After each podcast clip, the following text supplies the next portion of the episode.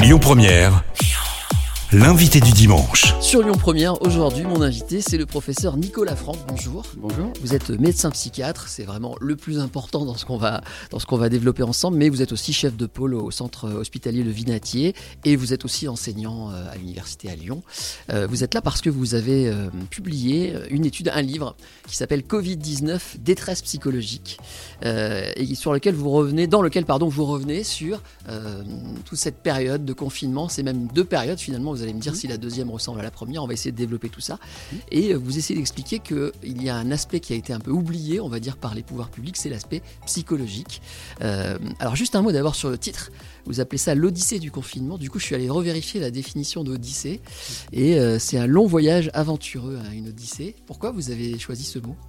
Bien, moi, ça m'a fait penser à un voyage intérieur. C'était- En fait, j'ai écrit ce livre au moment du premier confinement. J'ai commencé à l'écrire euh, mi-mars, peu après le début du, du premier confinement. J'ai terminé les, les derniers mots le 10 mai, la veille du déconfinement. Bon, pour moi, c'est un livre de confinement. C'était un voyage intérieur avec toute la réflexion que cette période a suscité. Cette période qui était euh, très différente de la seconde que vous, nous, nous venons de vivre, enfin que nous sommes en train de terminer de vivre, Ouais. avec vraiment un, un aspect, une notion de rupture par rapport à, à notre monde antérieur. Donc ça, ça m'avait beaucoup frappé et, euh, ben, ce voyage intérieur, je voulais en faire part au, au lecteur.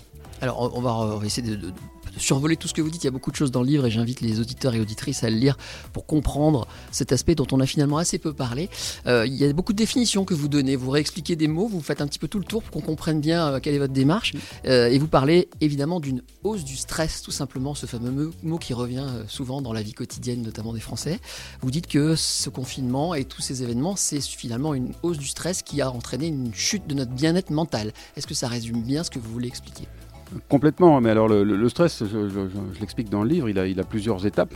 D'abord une première étape de perplexité, c'est ce que nous avons vécu mi-mars, et puis après euh, un poids qui pèse sur les gens que nous sentons plus pendant ce deuxième confinement, avec une sorte de dégradation du monde habituel et d'impossibilité de vaquer à nos occupations, à nos besoins euh, les plus naturels, comme le besoin de, circuler et le besoin de socialiser, c'est-à-dire d'avoir des relations, des échanges avec d'autres personnes. Donc, tous- tous ces, euh, tous ces aspects-là étant bloqués, l'humain en fait est stressé, c'est-à-dire que son, organisme subit un, poids, une pression à laquelle il doit faire face. Pourquoi vous avez eu le besoin de faire à la fois cette étude dont on va parler, cette enquête, et ce livre C'est parce que vous sentiez que cet aspect-là était vraiment oublié des pouvoirs publics.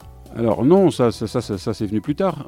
Quand j'ai décidé de faire l'enquête avec quelques collègues, Frédéric Asbart qui est maître de conférence avec moi et Elodie Zante qui était interne à l'époque, euh, c'était le tout début du confinement, euh, on s'est simplement demandé, enfin moi mon, questionnement personnel c'était, bah, les Français font face à un, événement mondial euh, incroyable qui déstabilise tout le monde, comment vont-ils le surmonter Moi mon, questionnement c'était ça, parce que d'habitude je travaille sur le, le rétablissement, c'est-à-dire comment les personnes qui ont des troubles mentaux vont surmonter leurs difficultés et vont avoir une vie qui les satisfont. Donc là, j'ai appliqué le même principe. Je me suis dit, ben, les Français, ben, ils ont un obstacle devant eux. C'est un petit peu comme les, malades habituellement, mais ils vont devoir le surmonter. Sur quoi vont-ils s'appuyer? Et en fait, l'enquête a été montrée autour de les occupations, euh, certains facteurs euh, environnementaux. Et euh, donc, je voulais croiser ces facteurs environnementaux avec le score de bien-être mental pour voir ce qui était protecteur. Alors toute la méthode que vous avez employée, elle est décrite. On va le dire tout de suite, hein, vous avez fait une espèce de sondage, en fait, une enquête sérieuse. Comment vous y êtes pris? Alors c'est une enquête en ligne, ben, on s'y est pris de la manière suivante, on, s'est réunis, on a décidé quel allait être le, critère de jugement principal, c'est-à-dire qu'est-ce qu'on allait mesurer principalement, quelle était la, principale variable qui nous, semblait intéressante. Et cette variable, c'était forcément une variable qui reflète le bien-être, euh, enfin la, santé mentale. Et comme reflet, enfin comme euh, indicateur reflétant la santé mentale, on a choisi le bien-être mental. C'est-à-dire euh, la, façon dont les personnes se sentent dans, l'immédiat. Et ça, on l'a croisé avec euh, donc différents paramètres euh, d'occupation sociodémographique et de consommation. Et donc on a construit les questions en conséquence. Et on a voulu aussi que ce soit court. Donc on a sélectionné les questions, on n'a pas pu explorer tous les aspects. Par exemple, on est- on s'est plus centré sur la contrainte liée au manque de circulation, on s'est plus centré sur l'isolement social que sur la peur du virus, autour de laquelle il y a peu de questions.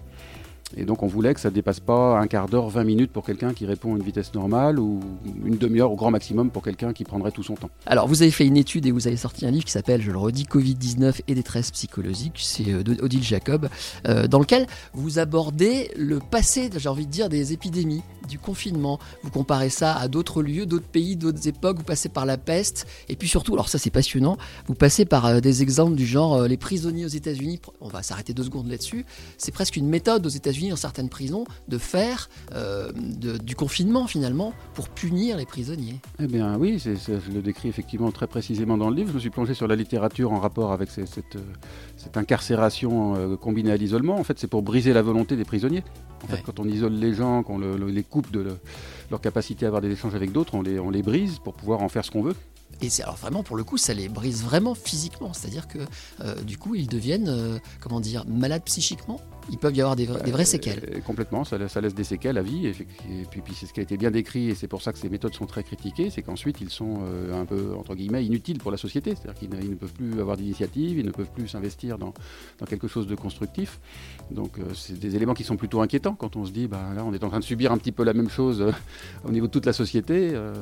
bah, quel, quel- quel- quel est le risque? Il y a d'autres exemples que vous donnez qu'il faut aller voir, dans, aller lire dans ce livre. C'est alors il y en a plusieurs, mais par exemple les navigateurs solitaires. On s'aperçoit qu'eux aussi, euh, pour le coup, ils sont euh, en confinement, en plus dans un lieu très petit. Finalement, un bateau c'est pas grand, et alors vraiment seuls, sans contact parfois pour euh, certaines courses. Et là, ils atteignent à un moment donné une limite totale, quoi. Oui, complètement. Les navigateurs solitaires, je m'y étais, intéressé quand je me consacrais aux hallucinations, aux hallucinations verbales. C'est-à-dire le- les gens qui Oui, parce qu'ils voient des choses, hein, ces navigateurs au bout d'un moment. Euh, ils voient, ils entendent, oui, parce que parce que on- Ils voient des gens. En fait, oui, ils peuvent voir des gens et puis les entendre parler parce que le, le cerveau étant désafférenté, euh, il recrée finalement des, des contacts sociaux dont il a besoin. En fait, on, on a tellement besoin d'échanges qu'on ne peut pas s'en passer au point qu'on peut aller jusqu'à produire des hallucinations si on en est privé. Alors revenons à aujourd'hui, à ce qui s'est passé chez nous en France. Est-ce qu'on peut vraiment comparer euh, ces aventures-là avec ce qui s'est passé pour nous? Il y a quelque chose qui vous a fait connaître un peu plus ces temps-ci, c'est les étudiants? Vous en avez parlé au niveau national. Vous dites les étudiants, c'est un exemple euh, de, de personnes isolées pendant le confinement dans des lieux assez petits, avec assez peu de contacts et qui perdent leurs repères, et donc il y a un danger.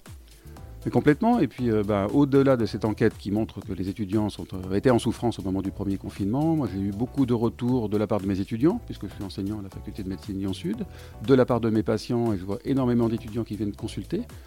Et euh, avec vraiment une grande souffrance par rapport à une rupture par rapport à leur vie antérieure, une distance par rapport à leur famille, une précarité, parfois des cours qui ne sont plus dispensés. Moi j'ai vu une étudiante qui a eu un cours en un mois pendant le deuxième confinement. Mm.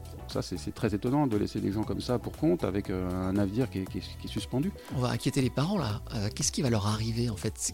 À quel point sont-ils touchés mentalement Euh, Enfin, en tout cas, potentiellement? Ah bah, ceux que je vois, ils sont surtout inquiets par rapport à leur avenir et certains sont, sont, sont tristes, sont déprimés, ont l'impression qu'ils ne vont pas s'en sortir. Donc oui, pour les parents, le message, c'est prenez soin de vos enfants. S'ils sont à distance, appelez-les. Euh, inquiétez-vous pour eux, enfin sans, sans, sans, sans excès. Il faut s'inquiéter en étant rassurant. Est-ce que vous pensez en retrouver des, plus d'étudiants dans vos consultations, par exemple? Je retrouve déjà plus d'étudiants. C'est déjà les le cas. Oui, c'est déjà le cas. Ils viennent en nombre. Comment ça se manifeste? C'est juste de l'anxiété, un mot que utilisez aussi beaucoup dans, dans le livre. Oui, bah, beaucoup d'étudiants anxieux, effectivement, perdus, comme je vous le disais, hein, des troubles anxieux, des troubles dépressifs. En fait, globalement, au-delà des étudiants, ce, que produit euh, l'effet du stress dans la durée, ce sont soit des troubles anxieux, soit des dépressions caractérisées. Ces dépressions peuvent être, c'est ce qu'il y a de plus fréquent, les dépressions. Ces dépressions peuvent être euh, modérées, d'intensité euh, légère, modérée ou sévère. Donc, la plupart des gens que je vois ont une dépression d'intensité modérée, mais néanmoins, c'est une gêne quand même assez conséquente sur leur quotidien et une impossibilité à se projeter dans l'avenir, une perte d'espoir. Donc, ce sont des gens qui ont besoin d'aide. Vous dites aussi qu'il y a d'autres populations euh, qu'il faut qu'on surveille en fait parce que euh, elles peuvent être aussi très touchées. Je pense notamment aux gens en situation financière, euh, on va dire faible, les gens en situation précaire tout simplement, ou encore autre exemple, les femmes seules. Elles sont plus menacées par, par les effets du confinement. Oui, ben, en, en fait, on a, on a regardé quelles étaient les variables qui protégeaient ou qui ne protégeaient pas. Et parmi les variables qui ne protégeaient pas de la dégradation du bien-être mental pendant le premier confinement, il y avait effectivement la solitude, le fait d'être isolé de manière seule. Euh, les femmes, c'est une petite différence par rapport aux hommes sur le début du confinement, mais en fait, dans la durée, le, bien-être mental des hommes se dégrade plus. Donc finalement, ça se croise au bout d'un moment. Non, les catégories de population qui étaient les plus, les plus altérées, c'était les étudiants, comme on l'a dit, c'était effectivement les personnes confinées seules, les personnes sans emploi ou les personnes qui avaient des troubles mentaux auparavant, des troubles psychiques auparavant. qui s'aggravent. donc. Donc qui s'aggravent effectivement, qui sont aggravés par le confinement. Alors il y a encore une, une chose qu'on n'a qu'on n'a pas dite qui m'a surpris, c'est que euh, lorsque on travaille et qu'on a un rôle vers l'autre, on vit mieux un confinement. Exemple typique, les soignants. Ah les soignants ont été très très encouragés. C'est une extrêmement bonne chose parce que dans d'autres épidémies, les soignants étaient considérés comme des vecteurs de contamination, étaient rejetés et avaient justement eux-mêmes des, troubles psychiatriques, des syndromes de stress post-traumatique ou d'autres manifestations. Donc là, il y a une, une, très bonne attitude effectivement de la part des pouvoirs publics et puis de la population en général avec des soignants qui ont été encouragés parce que ce sont avant tout les personnes qui permettent à l'épidémie d'être affrontée euh, efficacement. Ça veut dire qu'on a bien fait ouais, d'applaudir à la ah ben ce, qui est, une bonne nouvelle finalement. C'était une très bonne période. Alors, vous donnez des recommandations dans votre livre. Euh, alors, vous l'avez écrit essentiellement avant la fin du premier confinement. Je ne sais mm. pas si vos recommandations ont été très suivies pendant le deuxième, en tout cas, ça pourra toujours servir.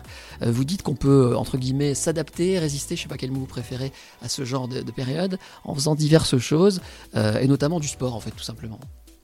Oui, il y a un certain nombre de, paramètres, enfin de, conseils très pratiques qu'il faudrait vraiment suivre pour, supporter le, confinement de la meilleure manière possible. D'abord, c'est ne pas laisser se, désagréger euh, la structuration de sa journée parce que certaines personnes se mettent à dormir n'importe quand, avoir un sommeil fractionné, une alimentation fractionnée. Le grignotage était l'un des principaux problèmes lors du premier confinement. Alors ça, c'est un facteur finalement de, de mal-être. Il faut aussi pouvoir avoir euh, une richesse du quotidien, donc se fixer des tâches à la fois chaque jour, et puis peut-être une tâche de confinement qui permette de s'emparer activement et positivement de la période. Par exemple, c'est quoi une tâche de confinement? Une tâche de confinement, oui, typiquement pour moi, c'était écrire ce livre. Ouais, d'accord. Quelque chose qui permette de positiver se la. lancer un petit défi ou avoir une activité nouvelle.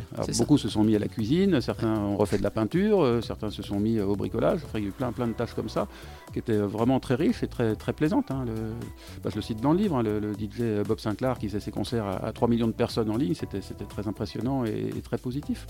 Et puis n'oublions pas, avant tout, le, principal facteur protecteur, ce sont les contacts sociaux, enfin les échanges sociaux, parce a pas de contact physique bien entendu, dans une période d'épidémie.